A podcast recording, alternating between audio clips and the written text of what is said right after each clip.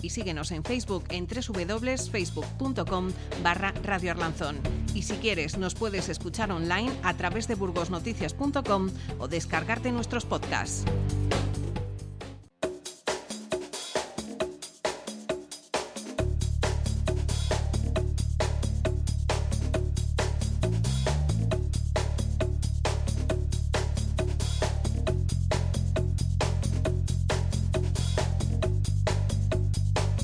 9 y un minuto de la mañana, ¿qué tal señores? Sean bienvenidos a este tiempo de radio en esta jornada de miércoles 31 de enero del año 2024. Es el último día del mes de enero, así como quien no quiere la cosa, ya nos hemos comido el primer mes del, del 2024. Pues es que esto va, esto va a una velocidad de, de vértigo. Eh, vamos a ir poco a poco analizando la actualidad hoy en clave municipal eh, con nuestros habituales. De momento saludo a Fernando Martínez Acitores. Eh, muy buenos días. Muy buenos días, Roberto. Tempus fugit. Ya que lo he dicho, tiempo, va, muy, rápido. va muy rápido, ¿no? Va muy rápido, sí, sí, sí. ya, Nos hemos, ya nos hemos comido el, el, primer mes del año, ¿no? Bueno, esto es así. Sí que a mí, vamos, a mí está yendo todo muy, muy, muy rápido. Mucha actividad. Mucha, mucha actividad. ¿Qué, ¿Qué, tal ese primer mes en el ayuntamiento? Porque tengo varios temas encima de la mesa para comentarle. ¿Cómo ha sido ese primer eh, mes de enero en la eh, actividad municipal? Bueno, pues como acabo de decir, con, muchos frentes, con muchas cuestiones eh, abiertas. pero bueno, nosotros seguimos trabajando con ilusión, con ganas. Hay que mejorar en muchos aspectos, hay que solucionar problemas que hay. Eh, muchos son de gestión, no tanto políticos, pero ya digo, con ganas y, mucho ánimo. Bueno, eh, hay varios eh, puntos encima de la mesa. bueno, ya que está aquí, evidentemente, vamos a hablar de ese plan de ocio alternativo que, bueno, se puso en marcha el pasado fin de semana en el Polideportivo Javier Gómez para los chavales de 12 a 17 años. Muy bien, y bueno, este sábado también ya empieza, digamos, de pleno a plena actividad, ¿no? Ese, ese plan de ocio alternativo. Pero antes también hablamos de, de agua, ¿no? Es plena actualidad porque, bueno, hoy creo que hay Consejo de Aguas Uy, Consejo de Agua no, fue ayer, ¿eh? no el Consejo. Fue el lunes. Ah, el lunes, y hoy comparece Fernando Martínez Acitores a las 11 de la mañana, si no me equivoco, no, 10 y media, perdona. 10 y media, y media, para explicar un poco cómo va la cómo va el tema de aguas, pero bueno, pues eh, como hay cierta inquietud, ¿no? Con esa subida de posibles, bueno, posible no, subida de aguas. El PSOE el otro día dijo que bueno, que ve una subida demasiado, no sé si lo llamó tarifazo injustificada porque la sociedad da beneficios y no entienden cómo se sube el agua lo que se va a subir. Eh, Martínez Acitores, eh, ¿cómo lo ve ahí? ¿Ven la gente inquietud por esa subida del agua? Bueno, vamos, vamos a ver, hablamos de lo que quieras. Venga, de eso, de, eso, de eso, Vamos a hablar de eso luego de, más cosas. El, lunes por la tarde tuvimos consejo, primer consejo del, el primer consejo del año de la Sociedad eh, Aguas de Burgos. Eh, bueno, y lo que veo que el PSOE, bueno, pues está en una función demagógica, haciendo mucha demagogia con este tema por lo que, porque lo primero que hay que decir es que ya en el mandato anterior, gobernando ellos y en, varias actas de eh, eh, consejos que hubieron de la Sociedad de Aguas en, el, mandato pasado, se recogía que era inevitable la subida de la tarifa del agua.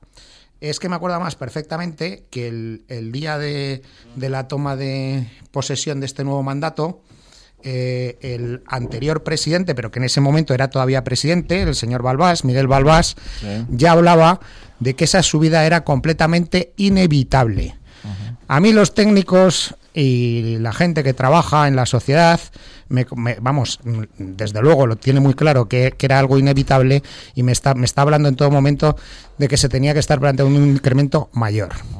Pero bueno, en este caso lo que sí que digo es eso, que eh, este resultado positivo en el año 2023, todavía las cuentas están por cerrar definitivamente, eh, de dos millones y poco de la Sociedad de Aguas, viene sobre todo por una sentencia eh, que ha sido favorable a la Sociedad de Aguas de Burgos de más de dos millones de euros y eso hace que bueno, casi más de 3 millones de euros, perdón, más de 3 millones de euros. Y esto hace que si no tuviéramos, eh, si no hubiera sido favorable, si no se hubiese confirmado la firmeza de esa sentencia, no estaríamos en un resultado positivo, tendríamos un resultado negativo. Pero es que además ese no ha sido en ningún momento el argumento para eh, este incremento en la tarifa del agua, sino ha sido fundamentalmente las inversiones que se tienen que acometer. Había una parte de eh, también de amortización de instalaciones y luego pues se ha ido produciendo incremento en todos los contratos, en todos los suministros, en todos los materiales que pues estos por estos últimos años que hemos pasado ha sido así. Pero fundamentalmente se trata de invertir. Sigo insistiendo en que tenemos el mejor agua de España. Informe de la OCU, no lo digo yo. El, el mejor agua de España en calidad y en este último informe de la OCU también el séptimo más barato, el séptimo más barato, que incluso con el incremento, como se está incrementando en muchísimos municipios de, la, de, España, por, por, las mismas razones que estamos diciendo, porque hay que eh, acometer inversiones, porque en muchos casos han incrementado los contratos, pues probablemente incluso en ese ranking bajemos puestos. Aquí se trata de mantener esa calidad. Este año 2024 se han presupuestados 14,3 millones de euros en inversión. Pues eso es lo fundamental. Entonces, que ahora mismo, de una noticia positiva, de una noticia positiva, que gracias a los servicios jurídicos de la Sociedad de Aguas y, con el apoyo también de los servicios jurídicos del Ayuntamiento, se ha conseguido una sentencia favorable en más de 3 millones de euros, se, se pretende una noticia negativa, que no tiene ningún sentido. ¿eh? No tiene ningún sentido. Con lo cual, Aquí lo importante es que este año se van a invertir 14,3 millones de euros en la Sociedad de Aguas para mantener esa calidad, para mantener esa buena gestión del servicio que nos sitúa en el, en el mejor de los puestos en el ranking de España y que en un plazo de cinco años se van a invertir 54 millones de euros. Es que estamos hablando, dos millones en, en, 54 millones, pues vamos a ver lo que supone. Ahora desglosamos esas inversiones. Que no son beneficios de trabajo, porque efectivamente esto, esto se reinvierte, esto es una sociedad municipal que no estamos hablando de beneficios, estamos simplemente utilizando que se van a, eh, que se van a utilizar en inversiones precisamente. Andrea Ballestero, buenos días. Eh, y Daniel de la Rosa, buenos, eh, buenos días. venga, estamos hablando de esa, quiero hablar, bueno, estamos hablando de lo del agua, también de ese plan de ocio alternativo, aprovechando que está aquí el, bueno, y que lo hablamos el otro día, ya sea, ya sea Mm, digamos, eh, establecido cómo van a ser las zonas en el Polideportivo Javier Gómez. Me parece una muy buena iniciativa. Ahora lo comentamos, pero lo del agua está, bueno, nos, está generando cierta, no cierta alarma social, no, pero sí que, bueno, hay gente que no lo entiende, otros que no lo entienden, otros lo ven bien, otros lo ven mal, y dicen, bueno, si es para inversiones, bien, joder, no me gusta que me suban el agua y tal, aunque sea un euro, un euro. Un euro cero sí Pero bueno, que, la cosa no es esa. A ver, la gente, a ver, eh, Andrea y, Daniel de la Rosa. A ver, Andrea Ballesteros. Perdona, Roberto, porque antes me he preguntado. Yo precisamente no capto en absoluto ninguna alarma, sino todo lo contrario. A eh, nadie le gusta yo reviso, yo reviso porque, porque da la casualidad también. Mira, a mí parece que todos los temas me conciernen a mí, pero resulta también que llevo eh, la comisión de quejas, sugerencias y reclamaciones del ayuntamiento, reviso las de todos los meses y este tema ha tenido, igual, que entran quejas de aguas, pues de que se ha roto una alcantarilla, que hay una fuga, no sé dónde, el tema del incremento en la ciudadanía no ha calado porque está muy justificado. Venga, eh, Andrea Ballesteros y Daniel de la Rosa. Eh, que lo ha explicado perfectamente Fernando. El tema de la subida creo que está ya más que avanzado. O sea, ya se dijo hace unos meses, se ha cambiado la, ordenanza que lo regula. O sea, yo creo que, la ciudadanía lo entiende. Es verdad, pues que, a nadie le gusta que le suban las tasas, las tarifas, pero cuando, como es en este caso, está más que justificado en base a que hay que realizar, hay que acometer unas inversiones en el año 24, porque obviamente no iban a ser en el año 23 esas inversiones millonarias que tiene que hacer la sociedad de aguas. En ningún momento se dijo que fuera en el 23, será en el 24, esos 14,3 millones de euros, los cuales parte eh, proceden del propio PERTE, que, se ha conseguido desde la, desde la propia sociedad de aguas. Y bueno, yo creo que está más que justificada esa subida, que tampoco es una subida, pues lo que comentaba Fernando, en el recibo finalmente un euro, euro y algo. 1,07, la media en el 90% de los las familias. Entonces, yo creo que está más que justificado, está justificado en las inversiones que hay que realizar en la amortización de la deuda que tiene la sociedad de aguas y en el coste de los propios contratos de suministro del propio de la propia sociedad de aguas que se elevan como todos los del propio ayuntamiento. venga, venga, intervenciones cortas que tengo más temas. muy corta, si, todavía no ha entrado, si todavía no ha entrado en, vigor la ordenanza, pues, además eso, pues, pues, es que claro, estamos todavía hablando de, de, que hay muchos temas. Hay, muchos temas y quiero intervenciones cortas y al pie, como en el fútbol, ¿eh? Así, directito y para rematar, ¿eh? Como que le gusta en la rosa, ¿eh? El otro día, ¿eh? Pum, ahí, para rematar. A ver, Daniel de la Rosa, eh, ¿cómo ve esta, esta subida? Oh, ¿Cómo ve esta subida? En su día, cuando se fue de la alcaldía en mayo, eh, ¿usted si hubiese sido alcalde tenía asumido que iba a subir el agua? con, estos, con estos números evidentemente que no. yo no les, pediría, les pediría a los dos portavoces que siempre se repiten unos a otros que, no me, que me interrumpan a mí. Porque yo estoy convencido que la gente no ha entendido nada, ni lo va a entender. Por mucho que el señor Acitores se esfuerce en explicar lo inexplicable. Estamos hablando, según los datos de la propia Sociedad de Aguas de 2023, de una sociedad que ha dado 2,3 millones de beneficio. Y a pesar de que el señor Martínez Acitores hable de no sé qué juicio. Venga, déjale, venga. Hubiera dado más de 5 millones si no se llegan a ver, eh, incluido las amortizaciones del inmovilizado que se han cometido el año pasado. Ah, pues Pero, a pesar de eso, repito, una sociedad que da 2,3 millones de beneficio, tal y como ya adelantamos y recuerdan los socialistas en el debate sobre la subida de la tasa de aguas del 9,5% que tuvimos en el Pleno para la aplicación de dicha tasa en este año 2024. Además de todo eso, da la casualidad de que hemos comprobado que el remanente de tesorería de dicha sociedad, atentos a la cifra que voy a dar, es de 23 millones de euros. 23 millones de euros de caja y con 23 millones de euros, con una sociedad que progresivamente da beneficios todos los años y este año también se produce el mayor incremento histórico en el recibo del agua en las últimas décadas. Y no lo ha hecho, por mucho que diga el señor Martínez Citores, un gobierno social comunista del Partido Socialista. No, no, no, no. Nosotros no subimos ningún impuesto, bajamos tasas, bajamos precios públicos, autobuses, escuelas infantiles en cuatro años. No subimos nada. Se puede confirmar, se puede contrastar. Ni un impuesto. Los rojos comunistas, ni un impuesto. Pues ha llegado PP y Vox contradiciendo la línea de flotación de su argumentario fiscal durante cuatro años y lo primero que han hecho es subirnos casi un 10% el recibo del agua en esta ciudad, con una sociedad que da beneficios. A que esto sí que lo entiende la gente. Si se explica muy fácil, lo entiende perfectamente. Y otra cosa, otro apunte para que luego me vuelvan a dar la razón respecto al adelanto de beneficios. No se van a ejecutar ni el 20% de las inversiones que dicen que van a invertir esos 14 millones en este año. Adelanto el dato. 14 millones, ni el 20% de las inversiones que se van se han presupuestado en el presupuesto se van a acabar ejecutando. Dentro de un año lo comprobamos. Igual sí, pero porque están, hay que no hay que ser tan, tan pesimista igual. Porque conozco la administración, y conozco los tiempos de la administración, y conozco los proyectos. Como, el señor de la Rosa lo que está haciendo es demagogia. De la Rosa, venga. Yo entonces lo que voy a decir es que el PSOE es el mayor enemigo porque está haciendo lo mismo, es el mayor enemigo a que Burgos tenga el agua de mejor calidad de España. De una noticia positiva está sacando algo negativo, algo que tenían asumido, algo que ellos habían decidido. Recuerdo, señor Balbás, 15 de junio, a, mitad de mandato, diciendo que esa subida era inevitable. 15 de junio. 15 de, junio. Mandato, cuando íbamos a final de mandato, eso es. Balbás, llama. Llama, llama, llama. llama que esa subida era inevitable. Y estaban hablando de porcentajes mayores, mucho mayores.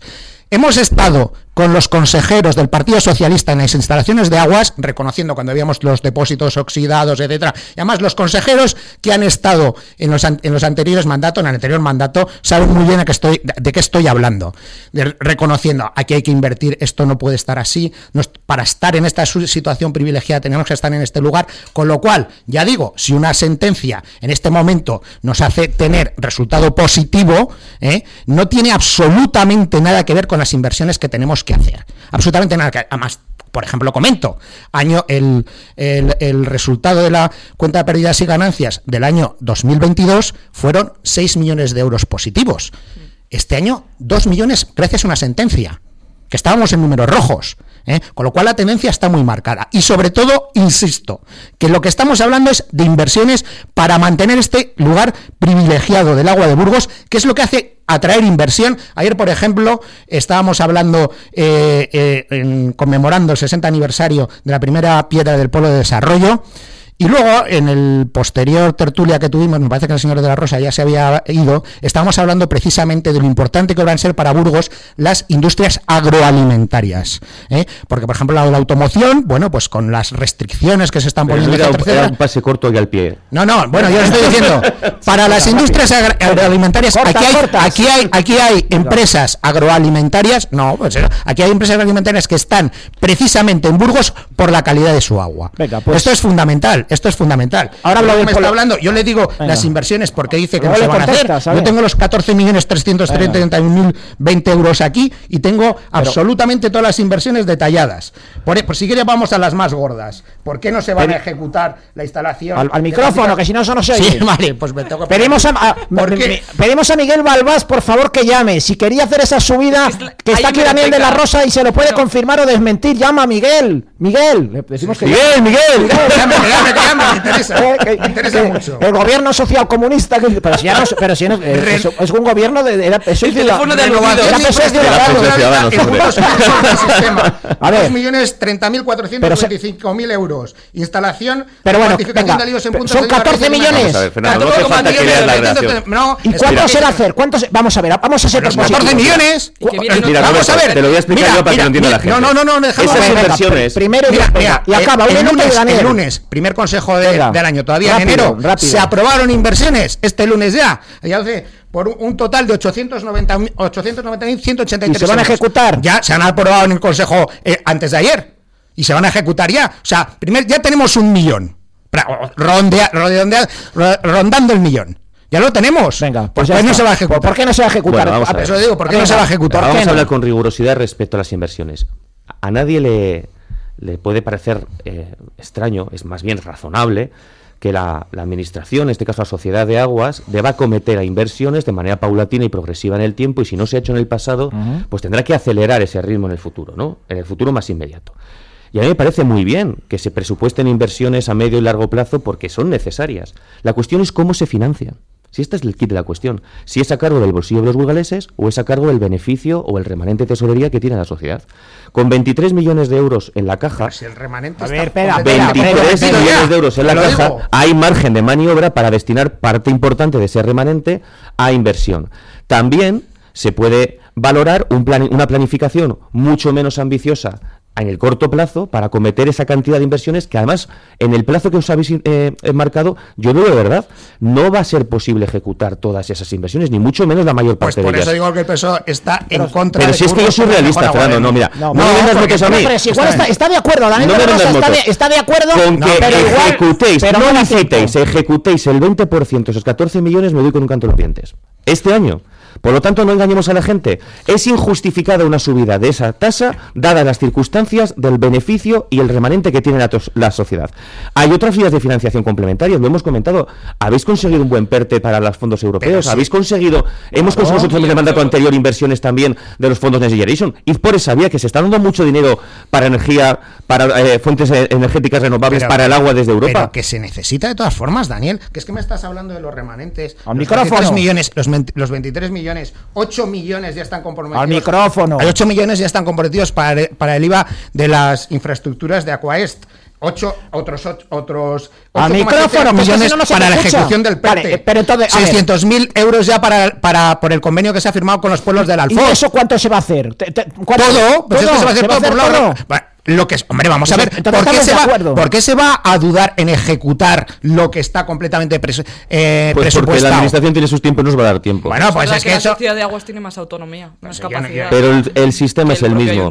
Plataforma de contratación, licitación, adjudicación. Lo, que sí que estamos completamente de acuerdo es con lo que ha dicho, claro. Dice, nos hemos tirado unos cuantos años sin hacer casi ninguna inversión. Que otro dato erróneo que ayer dio Sonia en su rueda de prensa, dice que no se había eh, invertido eh, nada en el 23. que no se había hecho ninguna ejecución en el 23, que no fue eso lo que se comentó en Consejo, sino que se dijo pues menos de lo que estaba previsto, pero, pero ya se ha invertido alrededor de un, millón de euros precisamente a partir de junio, para acabar este cuando entramos nosotros. Más de 500.000 euros en agosto. también hubo inversiones durante el periodo de mandato anterior, ¿eh? También pero, hubo. Pero, eh, pero, mínimas. ¿El ciudadano dónde lo va a notar? A ver, venga, rápido. que tengo otro tema. ¿Dónde va a notar el ciudadano, ¿Dónde va a notar el ciudadano estas, estas inversiones hacia a corto plazo? Pues lo, del alfoter de, los, de los pueblos, eso, eso, eso no lo va a notar. Eso no lo va a notar. Y tampoco va a notar el ciclo de, de del agua porque es un sistema de gestión más eficiente que tiene la propia sociedad de agua. Eso, eso, lo, eso, lo van a, eso lo van a notar los ciudadanos de los pueblos del Alfoz, pero bueno, que repercutan el prestigio de la ciudad. Pero la, sociedad, eso que dice Daniel de la, de la, digitalización, eso lo va a notar. Por ejemplo, lo va a notar yo en mi casa. Pues por ejemplo, sí, por ejemplo, sí, efectivamente, la modernización administrativa, en la telelectura, en, en muchos eh, aspectos técnicos, pero luego sobre todo, lo que se pretende es mantener esa calidad del agua, ya digo, en el 90% de los, de los casos, a 1,07 eh, eh, euros al mes, 1,07 eh, euros al mes, en, el en más del 90% de los usuarios, prestigiando esta eh, esta fortaleza que tiene Burgos, que es que la, la debemos. siempre digo, argumentos. No, no, es que el mismo argumento no, es que, es, que es lo mismo. No, no, y tú también dices lo mismo. Lo que parece Burgos, el PSOE en contra de, no, no, tener mejor agua de Burgos. El PSOE no. Ha sido Vox el que decía que aquí cuando llegara a gobernar no iba a subir los impuestos. Lo primero que hace es subir la tasa. Primero tienes que explicar eso. Lo primero que tienes que hacer con una sociedad que, como digo, da beneficios y tiene 23 millones, aunque tenga comprometidos no, no, aunque tenga, no, es que esa es la justificación. ¿Y qué haces con los otros 10? ¿Por qué no les metes en inversión? no, ahí está, claro que sí. No, está, no. no, se puede Esta es la cuestión, de cómo se financian las inversiones. Pues, yo creo que estamos todos un poco de acuerdo, porque hay que financiar el agua, que bebemos que es buena, eh, pero quizá hay otras vías, o ellos lo, consideran así, el PSOE cree que no les va a dar tiempo, pues a ver si no les da tiempo a hacerlo todo, ¿no? Pues, eso esperamos. Eso es, eh, eh, vamos a ver, o sea, es que, es que estoy recordando perfectamente la visita a la EDAR con eh, consejeros socialistas. ¿Quién estaba ahí? ¿Quién estaba ahí? Bueno, no voy a decir los nombres. ¡Eh, qué decirlo! bueno, pues los ¿Daniel estaba? No, no, no, porque, Daniel no está en el Consejo de Aguas de, la, no está en el Consejo de la Sociedad de Aguas. Les conocemos, ¿qué, qué consejeros socialistas no están en los nombres? Sí, sí hombre, están ahora porque estoy hablando, es una visitadora, son actuales consejeros, son actuales consejeros de la Sociedad de Aguas. estaban de acuerdo con invertir? Estaban viendo, cuando estábamos viendo un depósito completamente oxidado, ya solo estamos hablando que... Eh, eh, no está de acuerdo con invertir? Si esta no es la cuestión, que puede ver cómo se financia la inversión pues a ver cómo si, salvamos el bolsillo a los burgaleses o, invertimos. o rentabilizamos las inversiones, o rentabilizamos los beneficios, rentabilizamos el cash y pedimos otro tipo de ayudas a otras administraciones para que nos ayuden. y lo hemos conseguido, y lo estamos conseguido. Y, o sea, lo que, y lo que quiero decir, que de una noticia positiva, yo sigo insistiendo en lo mismo, porque esto, bueno, pues ya estaba una noticia positiva por todo, una noticia que demuestra lo injustificable una subida del 9,5%. No, que se hizo la subida no se sabía. Eso es, eso es. Una noticia, pues claro que ya, ya, avisamos que va a dar un resultado positivo. Una, noticia positiva. Una noticia positiva para la Sociedad de Aguas, que teníamos que estar felicitando a, la gestión y, la acción de pues. la asesoría jurídica, y desde aquí les felicito, pues resulta que eh, vamos a desprestigiar aguas, vamos a, ver cómo se...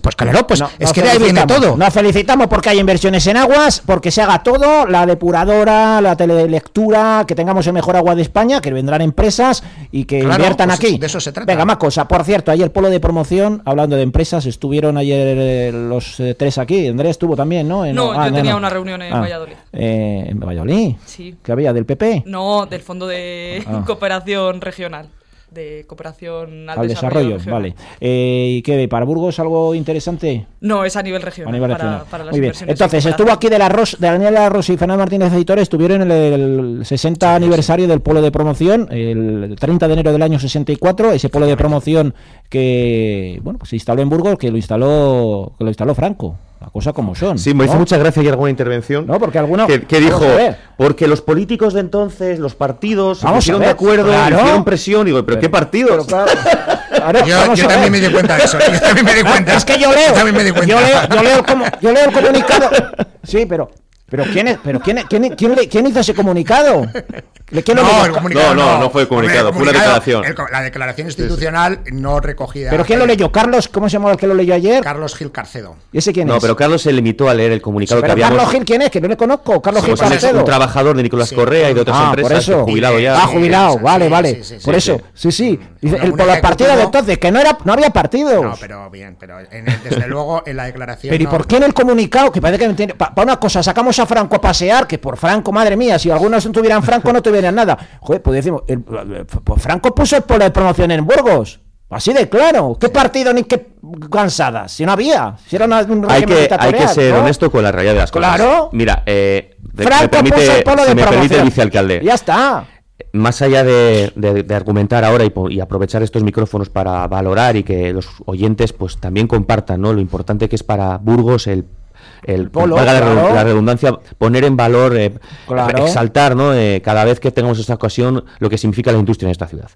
Bueno, pues es verdad que ese polo industrial eh, sale por una decisión de, del jefe del Estado entonces, de Franco, en, esa, época había una dictadura en España, para instalar un polo de desarrollo industrial en Burgos y otro en Huelva. En Huelva se, se puso un polo más vinculado a la industria química, de todas las, eh, las factorías de pues, CEXA, estuvo ahí Firtiberia, pues, todas estas eh, factorías que, que, aún mantienen la mayoría de ellas ahí sus instalaciones, y en Burgos más enfocado a la industria agroalimentaria y otras industrias complementarias, ¿no? También hubo, pues como, como saben, alguna industria química aquí, como Firestone, ¿no? Eh, que se Vichy, luego L'Oreal, que se, que se instaló, etcétera. Claro. Y del automóvil auxiliar también unas cuantas, ¿no? Eso es, señor, claro. eso fue así, eso fue así. no sé por qué, seguramente para compensar algunos tipos de favores de esta ciudad respecto al régimen, o no, no lo sé, no, no, no quiero aventurarme porque si yo, yo, yo, nací en democracia y no, pero por lo que hemos podido leer, pues igual, pues eh, no sé. Eh, pues la, realidad es que bienvenido sea que, que, se tomara esa decisión para, para la ciudad de Burgos. ¿Y ahora qué? Porque 60 años después es la reflexión que hacemos nosotros en alto, ¿no? Pues tenemos que seguir, eh, eh, pues eso, trasladando la fortaleza que tiene nuestro tejido industrial, porque es verdad que estamos encabezando entre los 5 o 6 primeros puestos las mejores rankings de España a efectos de crecimiento económico, peso industrial, renta per cápita, índice de desarrollo humano, etc. etc.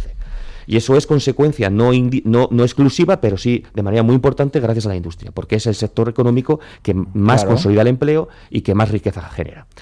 A partir de ahí, pues tenemos el reto de consolidar y de crecer, que ese sí que es nuestra responsabilidad, la de los políticos actuales, las que estemos en el Ayuntamiento, en la Junta, en el Gobierno de España, y de la mano de los empresarios, pues atraer nuevas inversiones, generar más suelo, mejorar la fiscalidad en la medida posible, las ayudas, hacer más atractivo el invertir en nuestra ciudad. Y de eso se habló ayer, ¿eh? de eso es todo. O sea, que se habló de... Que, ¿Quién dijo ese comentario? Joder, que es buenísimo lo de los partidos que, dijeron que se No, sí, fue el pecado, pero no el pecador. Fue una intervención que hubo muchas intervenciones, ¿verdad? ¿Y qué dijeron? que, había partidos que se oponían al, polo. No, ¿Qué dijeron? Al revés, al revés. Lo, que ha comentado Daniel, que gracias al impulso de todos los partidos... Yo me quedo al cuadro. de todos los partidos que había en aquel momento. De todos los partidos que había en aquel momento. El sindicato vertical el partido único sería, vamos. Es buenísimo. Hombre, es buenísimo. Tremendo. Que, no se dice el pecado. No, no, Que, bueno, yo, o sea, quiero decir, la verdad que fue un acto, bueno, yo lo. Está muy bien. intervención, sí, eh, porque ya digo, eh, fundamentalmente se, se trataba de leer una declaración que, leyó pues eh, un empleado, la verdad era no, está muy bien, la declaración está muy bien. un ejecutivo de, grandes empresas de Burgos, ya jubilado, pero claro que vivió muy en primera persona aquellos años y entonces, bueno, pues la declaración, eso es, o sea, reconocía lo que eh, ocurrió en aquellos años, el desarrollo que ha tenido Burgos, y de hecho, bueno, pues eso se está un poco mirando a futuro. pero es que menos mal, menos mal por el polo que se puso, que luego a, raíz de eso, que creció? Gamonal, la Firestone, la, pero si teníamos todos padres, hermanos, eh, que, trabajaban en el Campo Frío, o en la Firestone, o en, un montón de empresas. Y el, crecimiento de la ciudad es claro, hasta ahí, claro. urbanísticamente, vamos, como precisamente pues Gamonal, todo lo que es el desarrollo de Gamonal trabajaba en las empresas del polo. las cosas como son. De ahí, de ahí viene ya Está. El desarrollo de esta ciudad es, así. O sea, entonces, bueno, pues lo que, lo que se hizo este homenaje al 60 aniversario de la primera piedra del polo. Eh, se, se, leyó esta declaración institucional y luego, bueno, pues mm, una serie de personas hicimos unos, unos, breves comentarios. Entonces yo en ese sentido, y ahí estoy con Daniel, eh, a mí lo que más me preocupa es el futuro. ¿eh? Está claro que el pasado, viniendo de ese momento, eh, y el presente es, eh, es muy potente. O sea, yo me hace gracia, porque además esta semana pasada también estuve en una conferencia de, un profesor de la Universidad de Burgos hablando de este tema, de, la industria en Burgos, y claro, mm, digamos, lo bien que estamos es llamativo, ¿no? Para decir, bueno, pues entonces no hay ningún problema, ¿no?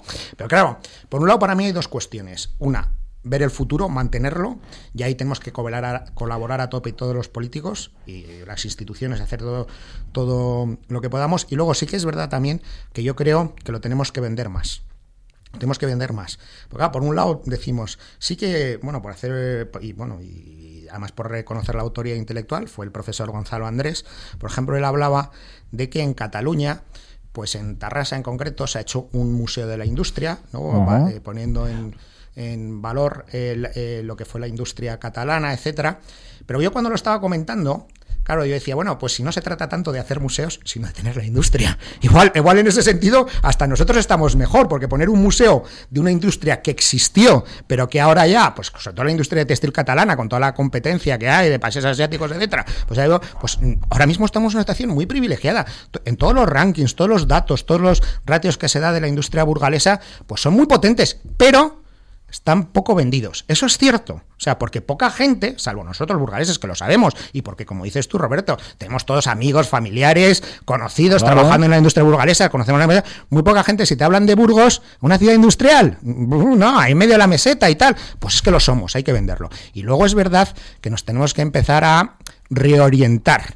¿eh? Por eso yo hablaba antes del agua y las industrias agroalimentarias porque es cierto, y son los dos, hablando de industria, son los dos grandes pilares de la industria burgalesa, es la industria auxiliar del automóvil y la industria agroalimentaria, pero la industria auxiliar del automóvil está muy amenazada, o sea, se tienen que estar reinventando continuamente, y entonces vamos a ver nuevos nichos, vamos a centrarnos en el futuro y vamos a eh, comentar, a vender que Burgos es una ciudad industrial, una ciudad industrial muy potente. Porque se aprovecho para lanzarle un guante. Eh, tenemos muchas cosas que hacer y hay opciones de empezar a trabajar ya en muchas líneas ¿no? Eh, de actuación desde el ayuntamiento. Eh, la consolidación de ese nuevo suelo industrial de 4 millones de metros cuadrados en el CAI, que se ha iniciado en el mandato anterior, pero que necesita un desarrollo urbanístico importante y que va a llevar todo el mandato prácticamente el poder culminarlo. Digo, culminar la tramitación urbanística. ¿eh? No, no, no hablo de que esté urbanizado el CAE, que la gente no me entienda mal. Se tardan dos o tres años mínimo en concluir esa modificación del plan general con éxito. Tenemos otras pendientes ¿eh? también, pero esa del CAE es muy importante. El parque tecnológico, se hablaba ayer, ya le tenemos otra vez reactivado para acabar la segunda fase de urbanización, ese llegará antes. Acabar de colmatar la venta de las parcelas de Villalonquejar 4 en el polígono de Villalonquejar. Revisar en la medida posible, mejorar, no digo por eso que bajar siempre todas las bonificaciones o aumentarlas o tal, no digo, revisar las condiciones para la generación de empleo que tenemos en la ciudad, eso siempre viene, viene bien, pero lo que decía eh, Fernando, ¿no? Martínez Acitores. El mismo profesor me trasladó ya como alcalde esa oportunidad de aprovechar el proyecto de Capital Europea de la Cultura para basar parte del relato en la industria de Burgos, como un elemento que ha generado cultura de ciudad, ¿no? La propia industria. Y había una propuesta para que el ayuntamiento se hiciera con las naves que desgraciadamente se quedaron ahí en, al lado de la vieja estación, la nueva estación de la ciencia y la tecnología, las antiguas naves de correos de Renfe, bueno, pues ahí eh, es verdad que nosotros teníamos una propuesta que se hizo pública en su momento antes de la campaña, porque se quedó solamente una marcación de intenciones, no hay nada, hay que hacer el proyecto, hay que hacerlo todo. Para generar allí no un museo, porque yo el museo no, tantos museos, el museo por sí solo no tiene valor, tienes que dotarle de realmente un atractivo ¿no? y un contenido. Puede haber una zona divulgativa, pero sobre todo debería haber una zona de eh, aprovechamiento para las propias empresas. O sea, pues como la locomotora que han hecho, como el eh, aquí en, la Caja Burgos, en la Caixa, ¿no? Tipo el, ¿cómo se llama? El, edificio Nexo, Neo, pero más, más en clave para todas las empresas, en plan industrial, para generar eh, foros, encuentros, congresos, investigación, cursos, un escenario de relevancia eso se fuera de Burgos. Vale, eso se a ver, venga, pues eso se podría hacer en las antiguas naves de correos, Andrea Ballesteros, que se podría hacer. Se puede valorar como un proyecto. valorarlo, ¿no? Pero hay que, ¿qué cabría? Un, guajón desastre, tener ahí todo. Son dos naves y yo daría dos usos muy diferenciados, ¿no? Una más vinculación al desarrollo e innovación, el estudio, tal vez lo más vinculado a la estación, ¿no? Para dar continuidad a lo que se hace con los más jóvenes en la estación. Y la otra nave, pues más de negocios, más de un centro de negocios industrial. Esa pues era la idea, un poco. Eso es una idea. Es una opción que se pueda valorar, ¿no? Sí, sí, O sea, vamos a ver, es una es algo puntual, yo también lo entiendo así, ¿no? O sea, y vamos, que yo tampoco, a mí no me parece mal que se hagan museos y el Museo de la Industria que hay en Tarrasa, que debe ser un referente, que los, chavales de los colegios y tal van continuamente, que en esa parte yo sí creo que es muy importante. Y, por ejemplo, eh, bueno, pues insistía en ello, ¿no? Que, que los chavales burgaleses pues sepan el valor que tiene es la industria burgalesa. Pero yo ya digo que esa, que esa puede ser una, un acto muy puntual porque efectivamente depende muy directamente del ayuntamiento ¿eh? y se puede pensar en ello, está claro. Eh, pero bueno, yo quiero ir un poco más allá, o sea, quiero eso, ¿eh? quiero que seamos muy conscientes del potencial industrial que tenemos, que lo, que lo vayamos predicando por todos, por todos sitios y que vayamos un poco pensando en cómo reinventarnos, porque esa parte sí que me preocupa. Esa parte me preocupa. A ver, Andrea Ballesteros, ¿qué proyectos así para potenciar la industria, como dice Daniel de la Rosa, ligarlo a la capital cultural 2031, eh, se podría se podría relacionar esos sí, sí, que se puede relacionar, de hecho fue una de bueno, una de las inclusiones que se metieron en ese documento por parte del Partido Socialista, me parece bien que se relacione con Burgos Capital Europea de la Cultura 2031 porque mm. al final eh, digamos el crecimiento de lo que es Burgos hoy eh, viene de esa industrialización de, la propia ciudad. Eh, bueno, no hay más que ver cómo creció la población desde que el polo de desarrollo pues se desarrolló, se implantó en la ciudad, con lo cual creo que es importante poner en valor eh, ese potencial industrial que tiene la ciudad, seguir desarrollándolo, seguir eh, apostando por nuestra industria, seguir reivindicando todas las infraestructuras que Burgos necesita para seguir creciendo. Yo creo que eso es importante como, como burgaleses y estar orgullosos también de, lo que es Burgos gracias a ese polo de desarrollo, gracias a lo que significa y simboliza la industria en nuestra ciudad, con lo cual desde el ayuntamiento todo lo que podamos potenciar en ese aspecto, bien relacionado con la capitalidad o bien relacionado pues con la parte de industria en, en el propio ayuntamiento, pues ahí estaremos. Bueno, pues en las intervenciones de ayer, el, que metió, metió la, tanto la pata que se pelea un poquito la historia, que en el año 60 no había partidos en España. Vamos a ver, hombre. Sí que había, sí que había. Bueno, había. había lo que había. Había único y Había lo que había. había, había lo que había. Que, tuvimos la suerte, que como dice el de la Rosa, que Franco puso había, aquí había más de uno, ¿eh? Había por, más de uno. Por, pagar favores, o no sé por qué se puso. Franco tuvo la, tuvimos la suerte que Franco puso aquí el polo de promoción. En, en, Valladolid pusieron la Renault, Franco puso la SEAT en Barcelona. es una historia muy curiosa de por qué llegó a ponerse la fase Renault en Valladolid y no en Burgos. Eso fue por un obispo, ¿no? Pues fíjate. O por un eh, cardenal, ¿no? Eso, me suena a mí también. A mí también, sí. Que porque la van a poner en Burgos. Que había demasiados rojos con esto del pueblo y que si ya el remate era que, que, viniera la fase ya, ya la Sí, sí, pero bueno, en fin. Pero vamos a ver, sí, pero bueno, y, y, luego Franco puso la SEAT en Barcelona también, ¿no? Sí, claro, pues, pues muchas cosas. Claro, por eso, por eso, te digo, que es que ahora, ahora dicen que, que tal y cual. Hombre, también digo una cosa, eh, Además defender el régimen dictatorial, pero el país, de algún modo u otro, tendría que ir avanzando con la implantación de las industrias. Entonces, en algún sitio se tendrían que poner. ¿no? En algún sitio se tendrían que poner. Igual, que, igual que Franco hizo pantanos también, que algunos... Sí, ¿no? sí, que es cierto, y yo creo que también las intervenciones que hubieron ayer... Eh, bueno, la pero esa es muy buena. La, decisión, por supuesto, fue del jefe del Estado en aquel momento. Eh, bueno, al menos claro, nadie, nadie estuvo allí, ¿no? Para verlo, pero bueno, eso es lo que parece, luego la historia y tal dice eso. Pero bueno, yo creo que ayer lo que sí que se hacía hincapié es que también políticos burgaleses, políticos locales, pues bueno, presionaron, eh, fueron mucho a Madrid, hablaron de las bondades de Burgos y yo creo que en ese sentido es lo que se nos reclamaba a los políticos presentes en ese acto. ¿eh? que, tuviéramos, que tuviéramos esa insistencia, que fuéramos reivindicativos Y, que, y que pensáramos mucho pues eso en el desarrollo de la industria burgalesa. Muy bien, pues que sigan, a ver si vienen empresas, mm, ¿hay así alguna primicia que nos puedan dar los eh, responsables municipales, alguna empresa o proyecto puntero novedoso podría está pendiente de Burgos para venir o cómo o no no podemos dar ninguna ninguna primicia informativa se puede desvelar. Pero, lo sabéis pero hay algo hay contactos. No a ver pues los habituales un poco para que crezca Burgos, pero vamos, tampoco hay así ninguna primicia que contar. Vamos a ver, Roberto. Eh, pero es que ayer dijeron que se daba síntomas de agotamiento, ¿eh? Ayer dijeron que había síntomas de agotamiento. pero, yo no estoy, pero, yo no estoy, de acuerdo tampoco, ¿eh? Yo no estoy de acuerdo. Eh, y también salió ayer en, el debate. Yo no estoy de acuerdo que haya síntomas de agotamiento. Del polo, ¿eh? Me refiero. Sí, sí, sí. Para mí no hay síntomas de agotamiento, mucho menos. Las empresas tiran y funcionan de maravilla. Lo que no hay. Ah, pues, igual agotamiento no es la palabra más adecuada. pero sí que es verdad que, hay una cierta estabilización de las empresas que hay, que está muy bien, que se han consolidado. Sí, sí pero que, llevamos ya varias décadas en las que no viene una gran empresa también es cierto. Y ese es el reto, una empresa de esas que genere dos ceros de empleo o más, ¿no?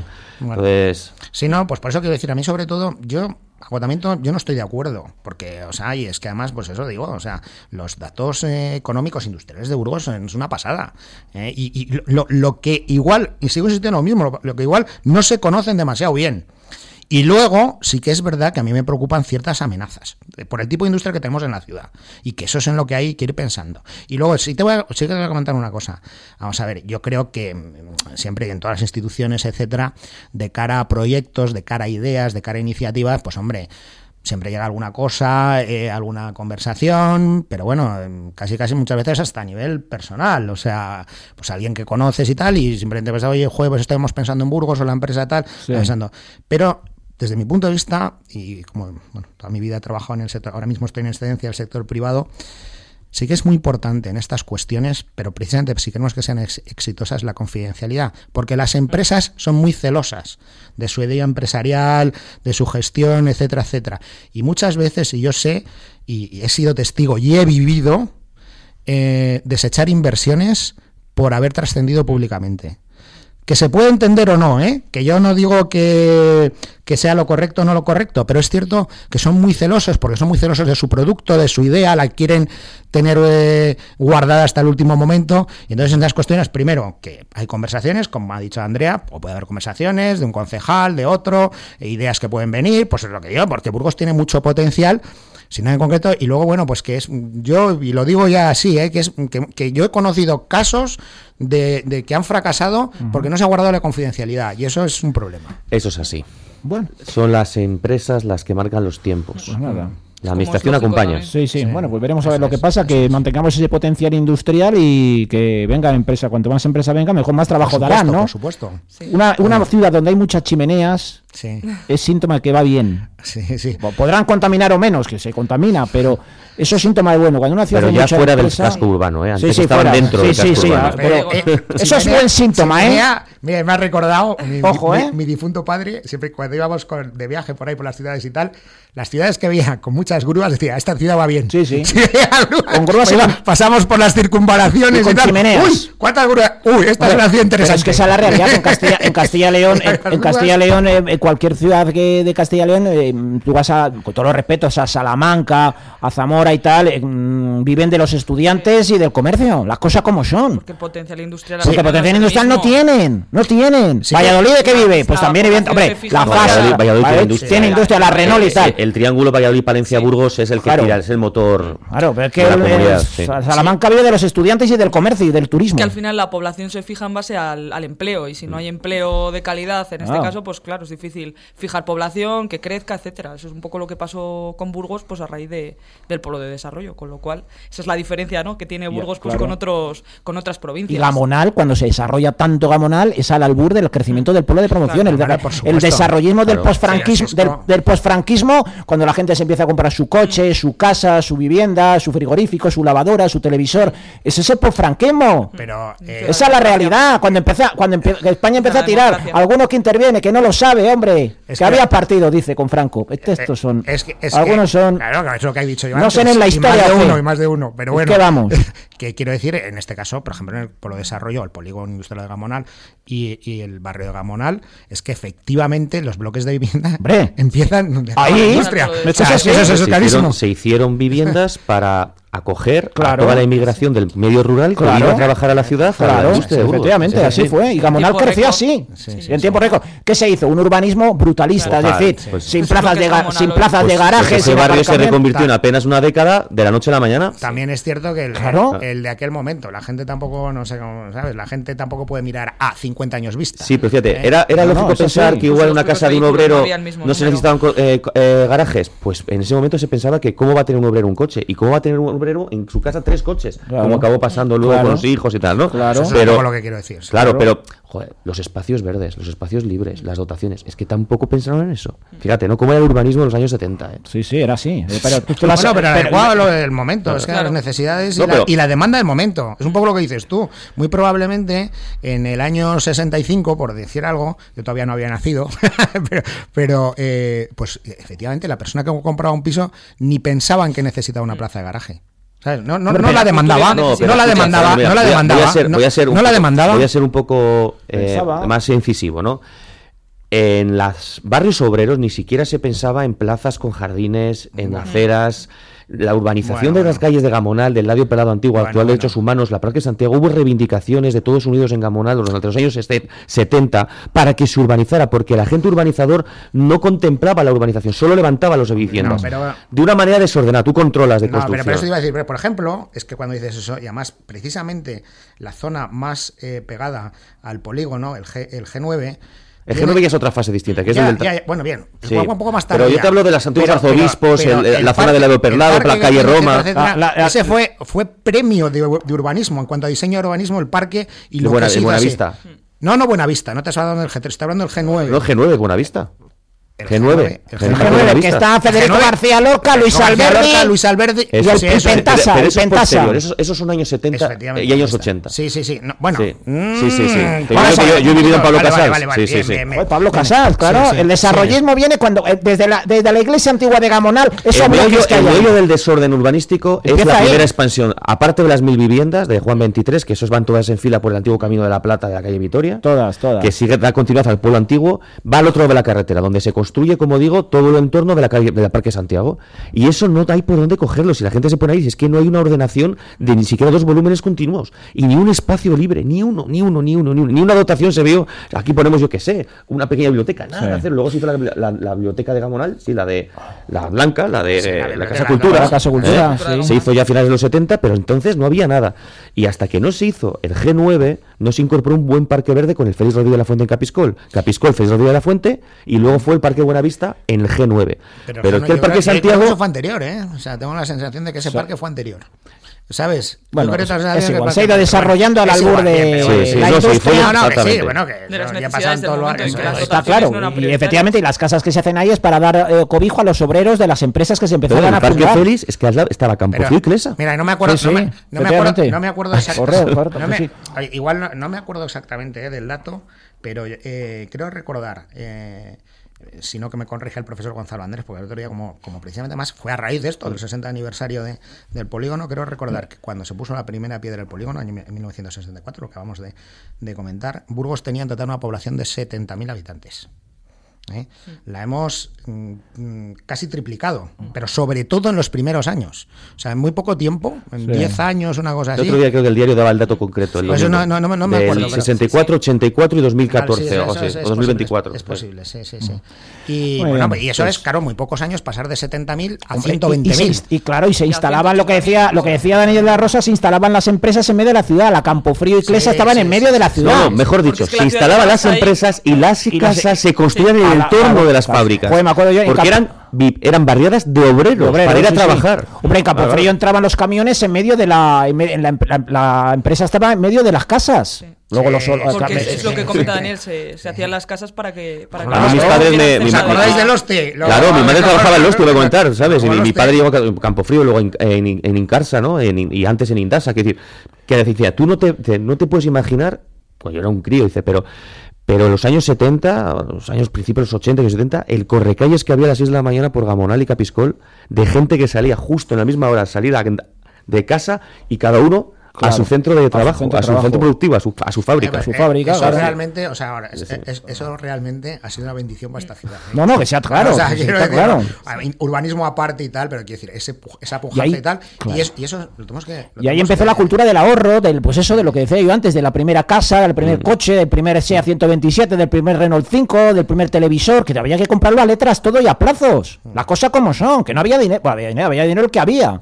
es que ahora se sigue comprando las cosas. Es así. Pero es el desarrollemos del franquismo ya está. Pese a que empiece de la que Y esto hay que explicarlo así, venga, más cosas. El plan de ocio alternativo, eh, ¿cómo lo veis? Bueno, bien, ¿no? A mí, me parece una buena idea. Aquí lo hemos comentado en la radio también. Y yo, creo que es una buena idea que puede ser bastante exitosa. Mm, eh, de 5 a 9 los sábados por la tarde. Yo creo que va a haber bastantes actividades para los chavales de 12 a 17 años. No va a haber alcohol ni comida ni, ni, bebidas alcohólicas, ni alcohólicas, ni comida, pero unas chuches sí que va a haber. Va a haber chuches, chuchería va a haber. Pues que se, se llevar los chavales. No, les pondremos pegas. A mí, me parece, a mí me parece bien. No les pondremos pegas. Me da igual que lo haga el PP, el PSOE, Vox, el PSOE o, quien sea, pero me parece buena, una buena iniciativa. Y a la gente que con la que lo comentado me parece bien, es una buena idea. Que los chavales vayan allí, oye, tienen para hacer deporte, para hacer tecnología, los juegos, videojuegos, los juegos de mesa, el juego de rol y tal. ya, lo hablamos, ya lo hablamos esta tertulia, pues ¿no? está bien. Eh, justo en el programa anterior comentábamos que al finalizar el mandato anterior se aprobó el plan de ocio alternativo y saludable y le tocaba a este gobierno desarrollar lo que es lo que están haciendo y complementarlo con otro tipo de iniciativas que puedan estar pues también acordes a lo que son las demandas de los jóvenes. Yo creo que ya hacía demasiado tiempo que no había un plan de ocio alternativo y saludable para la juventud para que pudieran elegir yo creo que cuando eres joven, lo peor que te pueden decir es lo que tienes que hacer. Pero que te den opciones y tú elijas, sí, que puede ser mucho más, digamos, apropiado. Porque lo que la cuestión es seducir, ¿no? Es de alguna manera eh, persuadir a que el chaval pues no haga siempre botellón, no se vaya siempre al chamizo, sino que tenga alternativas que le gusten, no alternativas que creemos que a nosotros le gustan y luego no le gustan. Porque cuando los mayores nos ponemos a pensar lo que creemos que les gusta a los chicos, seguramente fallemos. Hay que contar con ellos. Y ese estudio y ese trabajo se hizo por el área de juventud durante los últimos dos años, se concretó en ese plan y ahora pues está materializándose. ¿Qué queja teníamos nosotros? La venta de alcohol. Eso se ha corregido porque hubo un precedente, ¿verdad? En Javier Gómez hace unos meses donde se bebió alcohol. Son cosas, son cosas distintas. Bueno, son actividades distintas. no va a haber alcohol. Yo, lo que, yo lo que le trasladé a Fernando Martínez Acitores que era que evitemos la venta de alcohol en todo caso. ¿Por qué? Porque al final se te cuelan menores. Claro. Eh, me parece bien, ¿eh? Y luego, hay una instalación para conciertos que está tolerada la venta de alcohol, que es el hangar, que se está promocionando bien, ¿no? Con eh, la gerencia del hangar, ah, hangar pero ahora se llama Andén, 56. 56. 56. sí, ¿vale? Porque es una sala que ya está autorizada, que tiene que no incumple ninguna ordenanza y eso que nos costó encajarlo, ¿eh? porque siendo una actuación también de creación artística, musical, municipal, pues hubo un encaje ahí de bolillos que hacer, pero la Junta al final lo autorizó y ahí podéis derivar toda la actividad de conciertos con venta de alcohol. Pero para los chavales no se puede habilitar ningún tipo de instalación deportiva que no esté pensada para eso, o sea, que no tenga un bar o no tenga una cafetería donde se pueda suministrar pues cualquier tipo de vida. En el caso de Javier Gómez no lo hay. Que ahora va a haber una fiesta joven con música tal y perfecto, perfecto, o sea, será seguramente muy positivo y habrá éxito seguramente de participación. 105. A ver, preguntas. Ciento, eh, en principio las capacidades para que vayan los chavales son 150, sería la cifra ideal de chavales. esa es la cifra ideal, eso es un éxito. O sea, bueno, yo voy a empezar por ahí. Vamos a ver, efectivamente, eh, bueno, pues mm, se ha aprobado el plan de ocio alternativo, ocio alternativo, alcohol y ahora consumo otras sustancias, etcétera, pues se llama, porque me decir, eso de alternativo, ¿qué quiere decir? Pues ya lo especifico. Pero bueno, eh, y, ahora estamos hablando en concreto de los chavales de 12 a 17 años, no mayores de edad, ¿eh? Mayores de, edad. Entonces, bueno, se empezó con unas actividades, algunas al aire libre, bueno, trasladándolo por distintas zonas de la ciudad, pero sí que se vio que deberíamos, debíamos tener un espacio más permanente ¿eh? además, bueno, pues ahora con las inclemencias del tiempo, etcétera, cubierto que tuviera condiciones. Entonces, bueno, se habló con instalaciones deportivas, se pensó en el Javier Gómez también por la ubicación que tiene. Además, bueno, pues hay chavales que se mueven por esa zona, etcétera, y bueno, pues un punto bastante céntrico dentro de la ciudad, con una capacidad pues bastante interesante, y ahí es donde pues se han rediseñado esas actividades a hacer en, en, eh, en esta instalación, que la idea es eso, todos los sábados, ¿esto en qué consiste? Todos los sábados, de 5 de la tarde a 9 de la noche, eh, actividades para chavales de 12 a 17 años, no pueden entrar mayores de 17 años, ¿eh? eso sí, tienen que llevar el DNI. ¿eh? y con tres zonas muy... Chicos y chicas, ¿eh? Por supuesto, por supuesto. No, no, no, pues, para chavales, pues chicos, bueno, chavales, chicos y chicas, sí. Por supuesto. Jóvenes. Chavales, chavalas. Jóvenes, jóvenes burgales. Eso es. Adolescentes. Adolescentes, de 12 a 17 años. Eh, ahí hay tres zonas muy definidas. La zona 1, que es la zona deportiva, que es lo que estamos hablando de, bueno, pues actividades de 3x3, futbito, eh, baloncesto, incluso patinaje. Eh, y, lo que estabas comentando, ha empezado ya este, último, este pasado sábado, día 27, que fue más bien una exhibición de frisbee del plato ese, del plato este, sí, del plato tal, que, tuvo mucho éxito y efectivamente, eh, bueno, pues fueron 150 chavales, que acostumbrados a las actividades que hasta ahora se, van, se iban realizando, pues claro, es casi triplicar, o en muchos casos triplicar, ¿eh? la, afluencia media que estábamos teniendo. Y además muchos padres interesados, eh, los chavales pensando en cuándo es la siguiente actividad, etcétera, y, luego además también se jugaron partidos eso, de 3x3 de fútbol y de baloncesto. Entonces hay estas tres zonas, una zona deportiva, una zona multiactividad, que son sobre todo actividades eh, manuales, artísticas, talleres, juegos de rol, lo que decías. Juegos de eh, rol, escape room, todo eso, ¿no? Eso es. Sí. ¿Está bien? y una tercera que es la tecnológica, con videojuegos y cosas un poco de, este tipo. Eh, entonces, ya digo, este sábado. Empieza ya este sábado, No, fue, fue pasado. Sí, pero ya, este sábado tenemos este todo ya. ya. empezamos ya tenemos todo empezamos todo. Y, entonces, y luego y también en mundos puntuales, pues seguramente será una actividad especial eh, relativa a carnavales, otra fiesta en, en abril y esto va, pues empezó el, este sábado pasado, el último sábado de, enero, y va hasta el último sábado de mayo. ¿Y se va a prolongar? Seguramente sí. O sea, ahora mismo ¿En verano podremos, eh, los chavales podrán ir a podrán ir, hay, que ir viéndolo.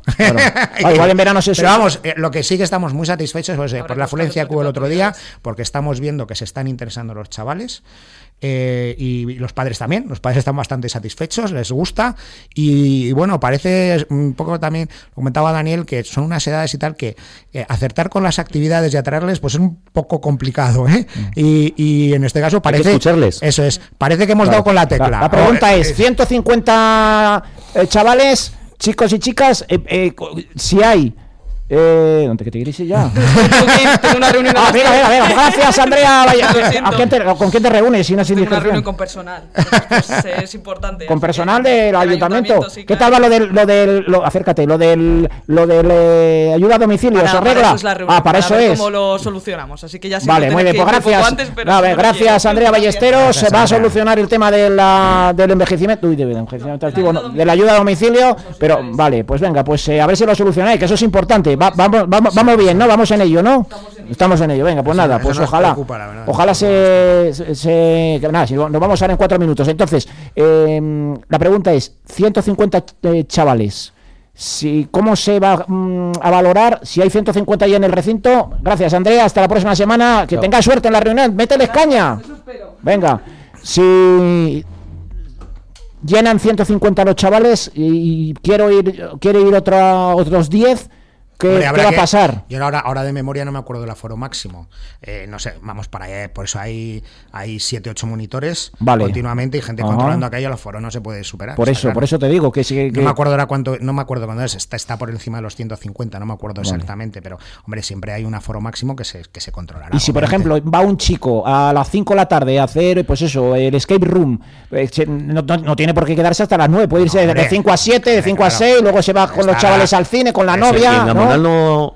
no hacéis nada. Quiero decir, el, espacio joven de Gamonal yo creo que hay que darle contenido y ahí sigue habiendo, sigue habiendo contenido, pero en concreto lo que es este programa que estamos llamando el Funny Weekend o fin de semana divertido, pues se va a centralizar, precisamente es una cuestión, estuvimos hablando mucho eso, y de hecho, las primeras sesiones, pues hubo unas en el espacio joven, eh, ha habido, por ejemplo, tuvimos una actividad al aire libre en el paseo de Atapuerca, hemos hecho varias cosas, pero sí que se, que valoró tener una sede permanente grande, al espacio joven se valoró, ¿eh? Sí, no, es que, hay que darle utilidad a un espacio que está ahora mismo pues en funcionamiento en, la parte alta del mercado nuevo de Gamonal. Sí, Lo que pasa es que respecto a espacio y tal, pues claro. Ya no es distinto, no tiene nada que ver. eso es, aquí. Esos partidos más en, de, habitación. pues aquí, aquí da. O sea, aquí hay posibilidad de hacer muchas cosas a la vez y bueno, pues estamos dando con el tema.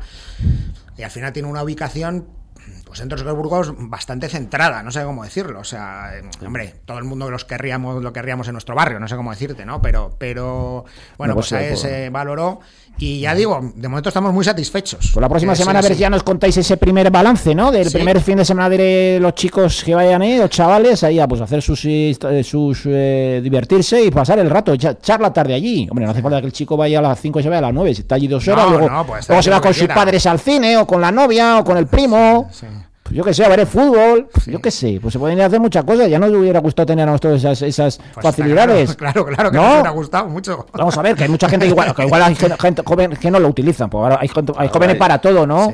claro, que hablábamos antes, habrá gente que elija claro. a ir un día, a probar, igual, claro. no, me gusta. Pues, no me gusta, claro, pues y otro que diga, ah, pues sí, me mola, mira, Fubito claro. tres, pues bueno, vamos a, vamos a jugar aquí a ver si ganamos el tornillo. Puede quedar, pueden quedar con chaval, con los amigos. O, los juegos online será, ¿no? De consolas y tal, ¿no? También, la parte tecnológica, pero luego hay juegos de rol también y de escape. que el rol, es que he visto, está de moda. Claro, está muy bien, ¿no? Y pueden incluso relacionarse chicos y chicas, yo que sé, igual ahí, ahí pues eh, se echa uno novia, ¿no? Imagínate un chico de 15 años, va allí y... A ver si no lo vas a petar. No, vamos a ver. Intera ¿No?